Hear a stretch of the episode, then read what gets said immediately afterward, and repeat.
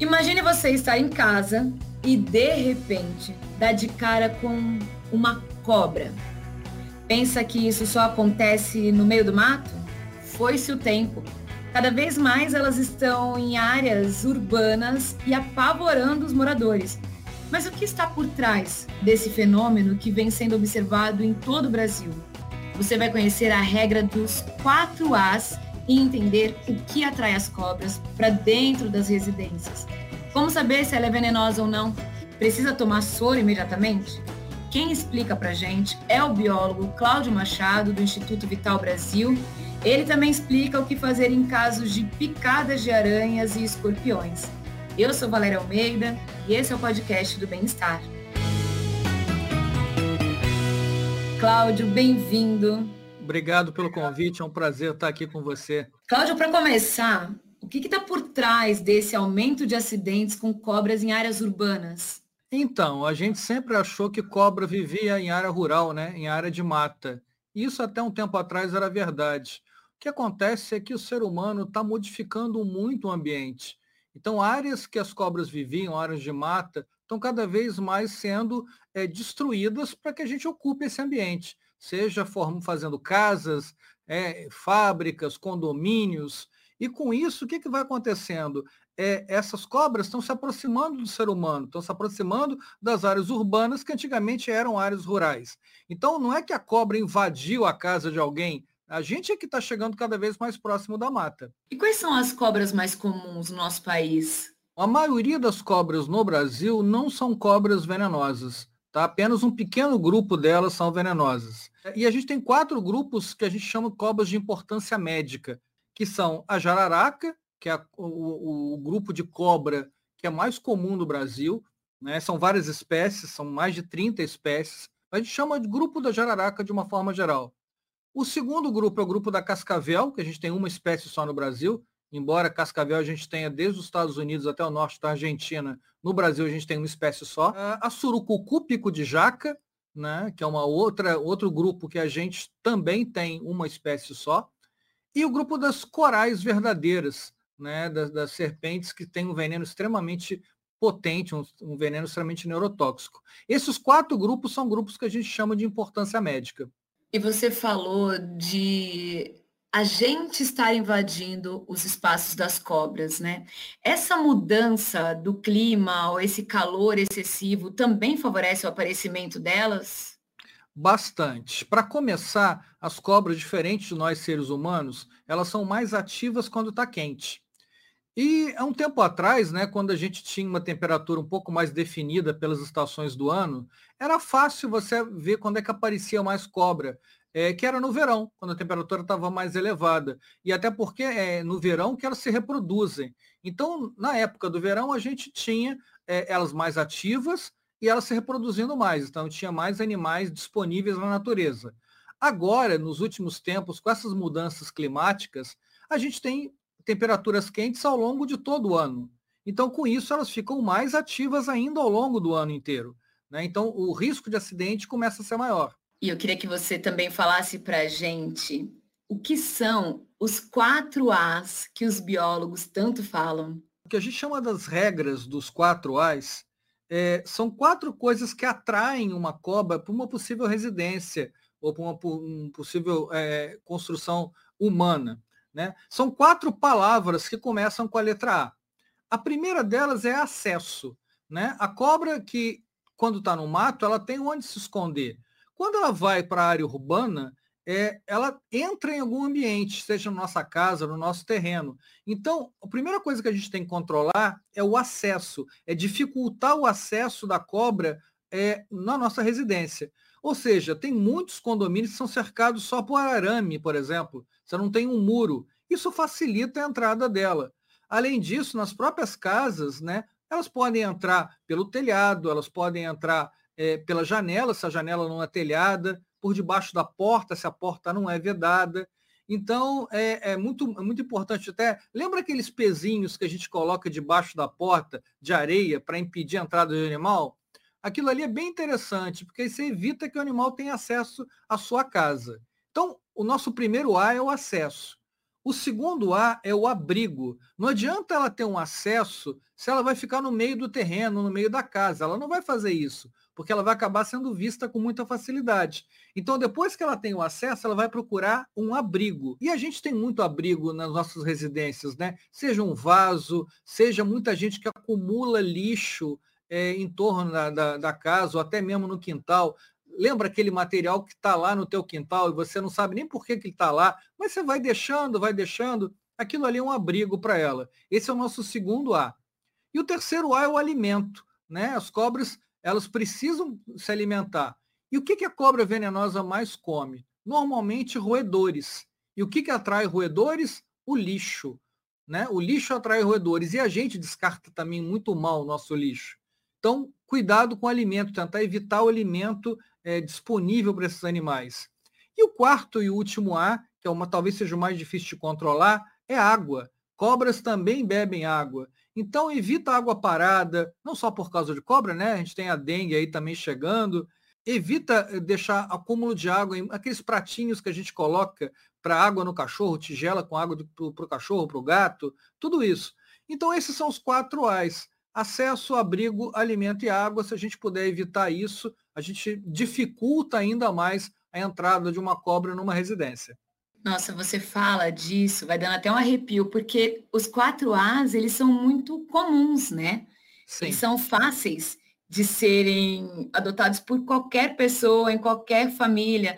É, o vaso, o abrigo, a passagem, é muita coisa que, que é fácil de falhar, né? Então, é, realmente a gente precisa vigiar e vigiar bem.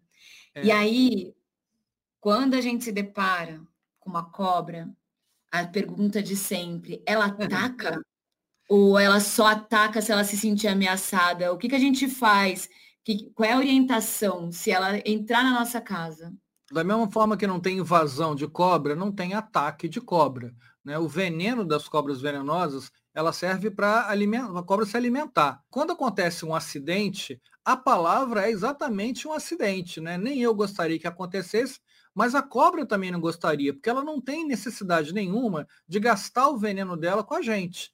Né? A única forma que ela tem de gastar é numa situação de perigo, onde ela está correndo risco. Né? Então, é, a primeira coisa é, se você viu uma cobra na sua casa, só tem acidente se você quiser. Se você for lá buscar pegar, tentar pe capturar ela ou pisar nela. É, então, só se você quiser. Ou seja, o acidente ele é o que a, pala a palavra quer dizer. Aquela ideia que a gente tem, uh, que até veio do cinema, né? Que eu estou andando num local e tem uma cobra atrás de uma pedra esperando eu passar para me pegar, isso é coisa de cinema, isso não existe. Então, é, respondendo diretamente a tua pergunta, viu uma cobra, a primeira coisa se afasta dela, tá? Não mexe nela.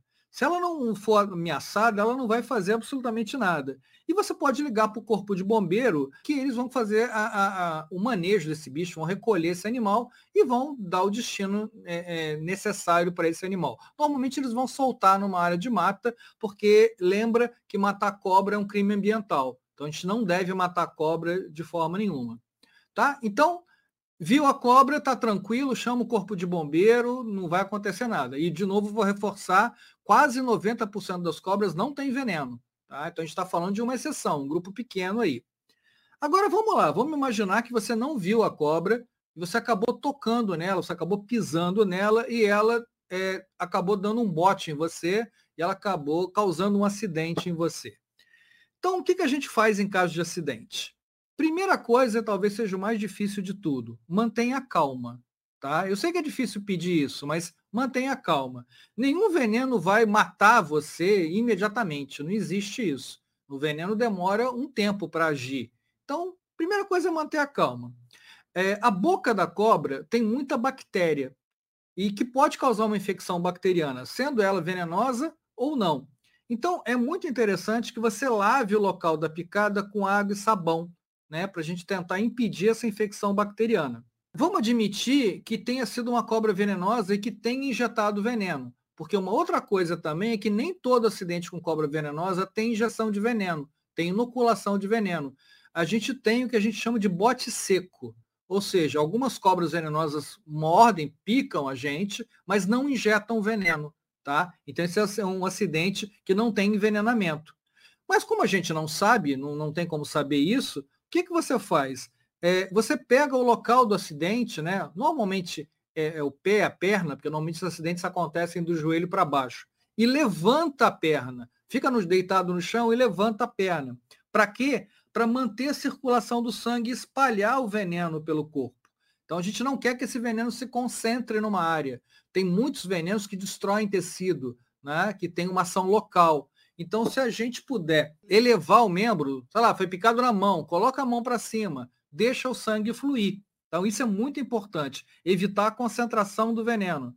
E é exatamente por isso que a gente não amarra o local da picada, né? não faz garrote, não faz torniquete, não tenta impedir a circulação. Eu sei que muita gente já viu isso em filme americano, né?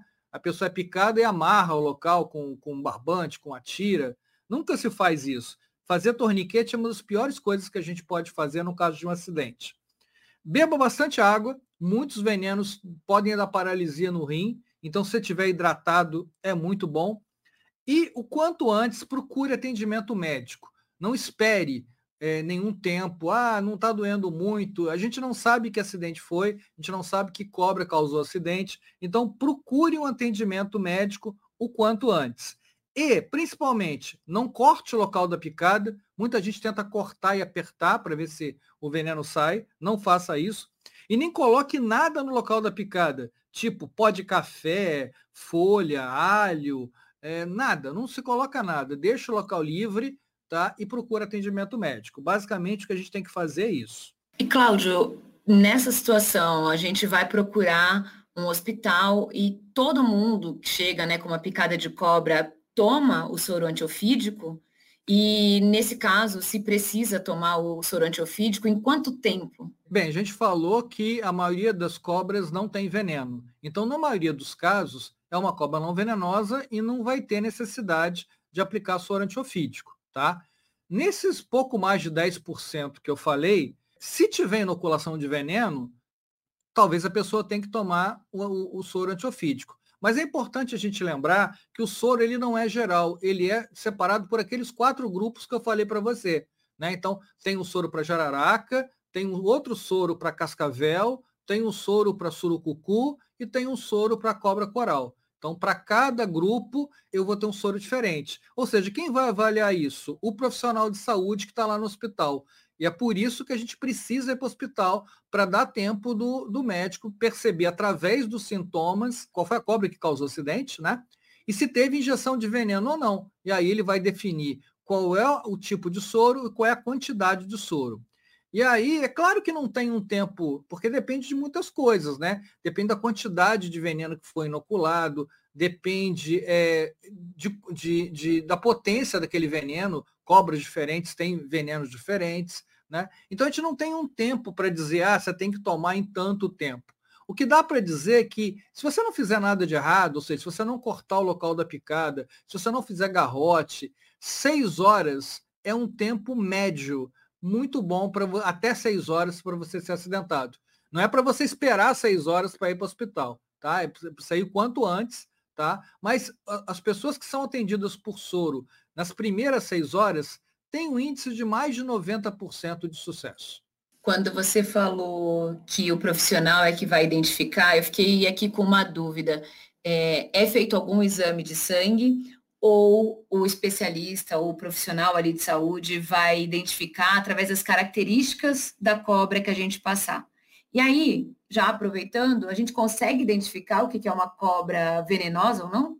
Bem, vamos, vamos responder pela ordem inversa. A gente consegue identificar se a gente conhece um, esses grupos de cobra.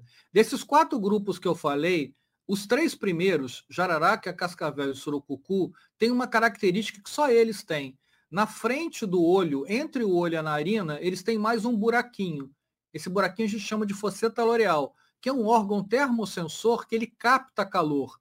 Muitas cobras não enxergam muito bem e elas conseguem enxergar, e se enxergar aí entre aspas, é, eles conseguem captar o calor da presa através da fosseta loreal. Então, nesses três grupos, se a cobra tem um, esse, esse buraquinho entre o olho e a narina, a gente pode afirmar que ela é uma cobra venenosa.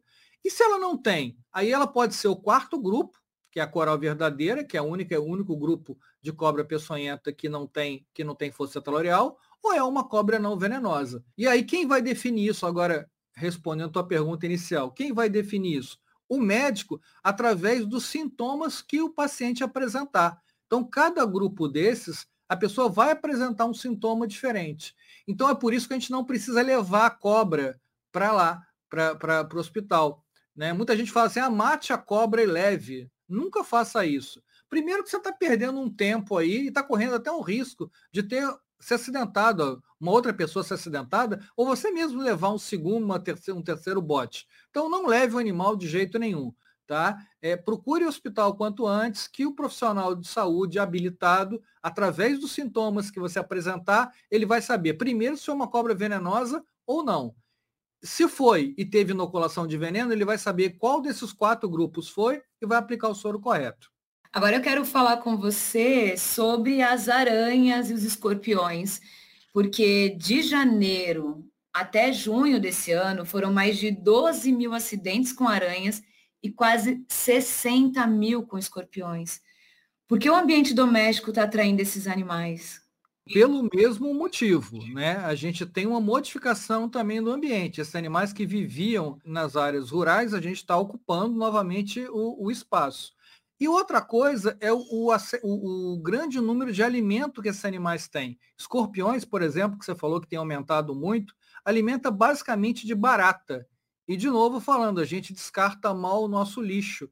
Então, com um, um grande quantidade de lixo, atrai muita barata e eles têm alimento. Na verdade, todos esses animais peçonhentos, se você perceber, o que a gente está fazendo é desalojando eles do local em que eles viviam anteriormente e está dando para eles abrigo, né, um grande hotel, como eu costumo dizer, e um restaurante dentro da nossa casa. E não dá para querer que eles saiam de lá se você dá as condições para eles estarem lá. E o calor, no caso deles, também aumenta os ataques, né? Também. É, a gente não está falando de ataque, né? A gente está falando de defesa. É sempre de uma reação de defesa. Aumenta Perfeito. o número de acidentes. Então, isso sempre vai acontecer. E, de novo, como são animais pequenos que estão dentro da nossa casa, é, às vezes você não vê o animal que causou o acidente. Né? Imagina uma, uma aranha no, na roupa de cama. Você deita e o próprio peso do seu corpo é uma agressão para esse animal. E ela acaba picando e causando acidentes.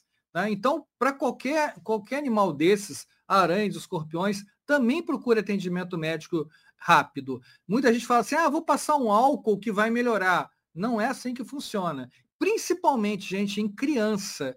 Os acidentes, normalmente os acidentes com escorpiões, por exemplo, são acidentes leves, tá? É, que às vezes nem precisa de soro. Mas com criança, principalmente abaixo dos 7 anos, tem um risco muito grande desse esse acidente poder levar até a morte da criança. Então, principalmente quando tem vômito, né? Vômito e diarreia são algumas características que já mostram que é um acidente muito grave.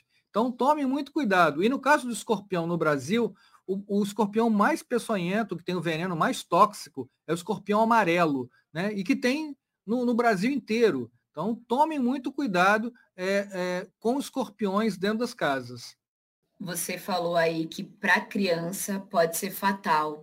Explica pra gente o, o que, que tem de diferente. Por que, que para criança é tão grave assim uma picada de escorpião? Essa coisa do, do tamanho, não só criança, idoso também, né? Esses metabolismos que ainda estão em desenvolvimento, que é o caso da criança, pode agravar muito esse acidente. Então, às vezes, num adulto você tem um acidente mais leve, mas numa criança a coisa pode se, se agravar com escorpião, com cobra também. Esses extremos de idade, né, idosos e crianças, sempre são mais é, é mais arriscado. Então a gente tem que tomar um, um cuidado ainda maior. No caso da cobra, você falou que a gente não precisa, claro, tentar capturá-la para levar para um hospital. Escorpiões e aranhas seguem o mesmo aconselhamento ou não? Ou a gente precisa levar? Escorpião e aranha, às vezes, é mais difícil para o pro profissional de saúde identificar. E como é mais fácil você coletar esse animal sem correr risco, é, se você mata um animal desse, você pode botar num vidro com álcool e levar para o médico poder identificar. É fundamental? Não, mas pode ajudar. Então, e o risco não é tão grande, a gente não perde muito tempo com isso. Tá? Então, isso pode ser feito sim. E nesse caso também não é um crime ambiental, né? A gente está falando de um caso diferente da cobra, que a gente não pode matar. Sim, é, cobra a gente não deve matar mesmo. É, é, tem, tem uma legislação que proíbe isso. E até porque não resolve, né? Porque se o problema é o desequilíbrio ambiental, mesmo que eu mate a cobra e eu continuo mantendo aquelas condições, outras vão aparecer. Então a solução nunca é matar o animal, porque ela é a menos culpada da história. O culpado somos, na verdade, somos nós, que modificamos o ambiente né, é, de forma desordenada. Agora, Cláudio, no caso das aranhas, para a gente entender é, se elas são venenosas ou não, a gente tem algum critério ou para qualquer picada de aranha a gente precisa ir ao hospital? Diferente das cobras, todas as aranhas têm veneno. Só que a imensa maioria delas, o veneno não é ativo para o homem, não tem uma importância médica. Na verdade, a gente tem três grupos só que são bem importantes, que é o grupo da armadeira, o grupo da, o grupo da aranha marrom e da viúva negra. Mas como a gente não conhece a aranha, né, a gente tem que ir para o hospital com qualquer tipo de acidente. E lá o médico, de novo, vai poder reconhecer esse acidente e tratar de forma correta. E tem algum tipo de planta que a gente possa cultivar em casa que acabe atraindo esses animais, Cláudio? Atraindo não, mas é aquela coisa de novo do, do abrigo, né? É bom evitar plantas que tenham uma, umas folhas mais, mais densas, né? Bananeira, por exemplo, aquelas plantas que têm folhas largas, onde ela pode se esconder. Grama alta também no jardim. Se a grama estiver parada, facilita mais eu visualizar. A ideia é que ela não se esconda, é que se ela entra na minha casa, eu consiga visualizar, seja cobra, seja aranha, com mais facilidade. E de novo vou reforçar. Se a gente viu o animal, só tem acidente se a gente quiser.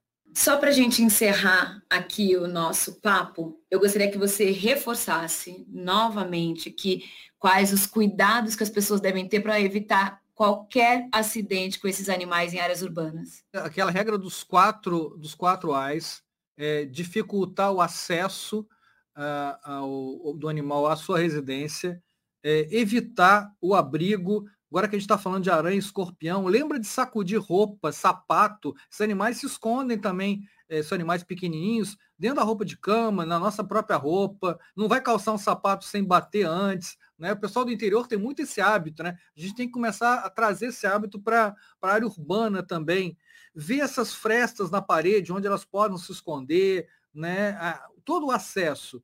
Tampar ralo, ralo é importante você tampar e combater o que? O alimento delas, né? O lixo acumulado que vai atrair as cobras, no caso das cobras, os ratos, e no caso da, da, dos escorpiões, das aranhas, os insetos, principalmente barata. Né? Então, é to, todo o cuidado ambiental. E se a gente entender como a gente fazendo parte da natureza, entender que esses animais também estão junto com a gente. Né? Vivendo em área, em área é, mais próximo da mata é muito legal mas a gente tem que tomar alguns cuidados para evitar acidentes que infelizmente podem ser fatais. E como você mesmo falou, estão aumentando a cada ano. Cláudio, muito obrigada pelas suas informações, pelas orientações. Eu tenho certeza de que isso vai ajudar muita gente. Eu que agradeço o convite, eu estou à disposição sempre que vocês precisarem. E obrigada a você que acompanhou mais um episódio do podcast do Bem-Estar. Esse, em especial, teve produção de Adriana Soderi, gravação de Renato Faustino edição de Gesiel Davi, direção de Karina Dorigo. Se você gostou, compartilhe. É informação útil para sua saúde. Eu sou Valéria Almeida e esse é o podcast do Bem-Estar.